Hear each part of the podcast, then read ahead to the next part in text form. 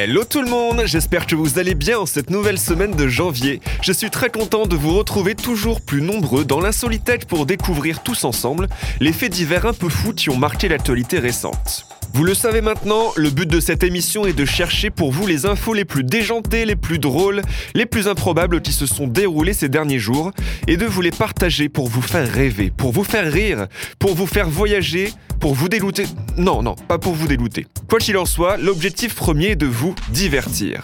Et ça tombe bien car comme chaque semaine, la planète n'a pas été des plus calmes. Allez, je vous vois déjà trembler d'impatience à l'idée de découvrir les infos les plus croustillantes et les plus insolites de la semaine. Je ne vais donc pas vous faire attendre plus longtemps. Allons-y.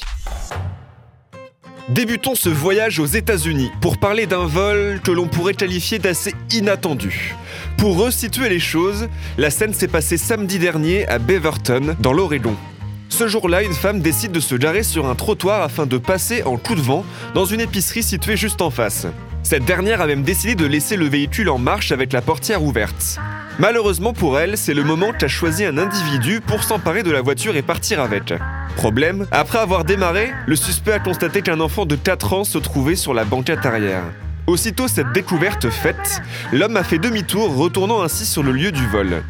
Il a ensuite ordonné à la mère de sortir son enfant de la voiture avant de prendre à nouveau la fuite. Le plus fou dans tout ça, c'est que l'homme s'est même permis de faire la morale à cette pauvre dame qui n'avait rien demandé, lui reprochant d'avoir laissé son enfant seul dans le SUV. Plusieurs témoins racontent même que celui-ci aurait menacé d'appeler la police pour dénoncer ses négligences. Une situation plutôt cocasse quand on sait que la femme en question ne s'était en plus jamais éloignée de plus de 5 mètres de la voiture. Les forces de l'ordre se félicitent malgré tout que le malfaiteur ait eu la décence de ramener l'enfant. Cependant, la voiture et le suspect étaient toujours recherchés dimanche. Affaire à suivre donc. Pour rester dans le thème de cette catégorie de vol et braquage un peu bizarre, retournons en France pour remettre le trophée de la fausse bonne idée de la semaine. En effet, mercredi soir à Lambersart, près de Lille, un jeune homme de 24 ans a été interpellé pour une tentative de vol sans effraction. Les faits se sont déroulés un peu avant 21h dans une habitation située rue de l'Abbé Lemire.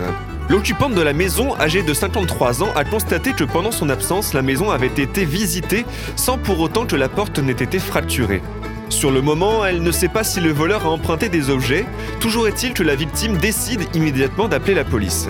Suite à cela, et en attendant la patrouille, la quinquagénaire décide de faire le tour de sa maison pour vérifier si rien n'avait été dérobé. C'est alors qu'elle tombe nez à nez avec un téléphone portable qui ne lui appartient pas. Peu de temps après cette trouvaille, le téléphone bip et la femme décroche. Au bout du fil, c'est le propriétaire du portable qui est également son voleur. L'homme ne manque pas d'aplomb et demande alors tout naturellement à sa victime s'il peut venir récupérer son bien.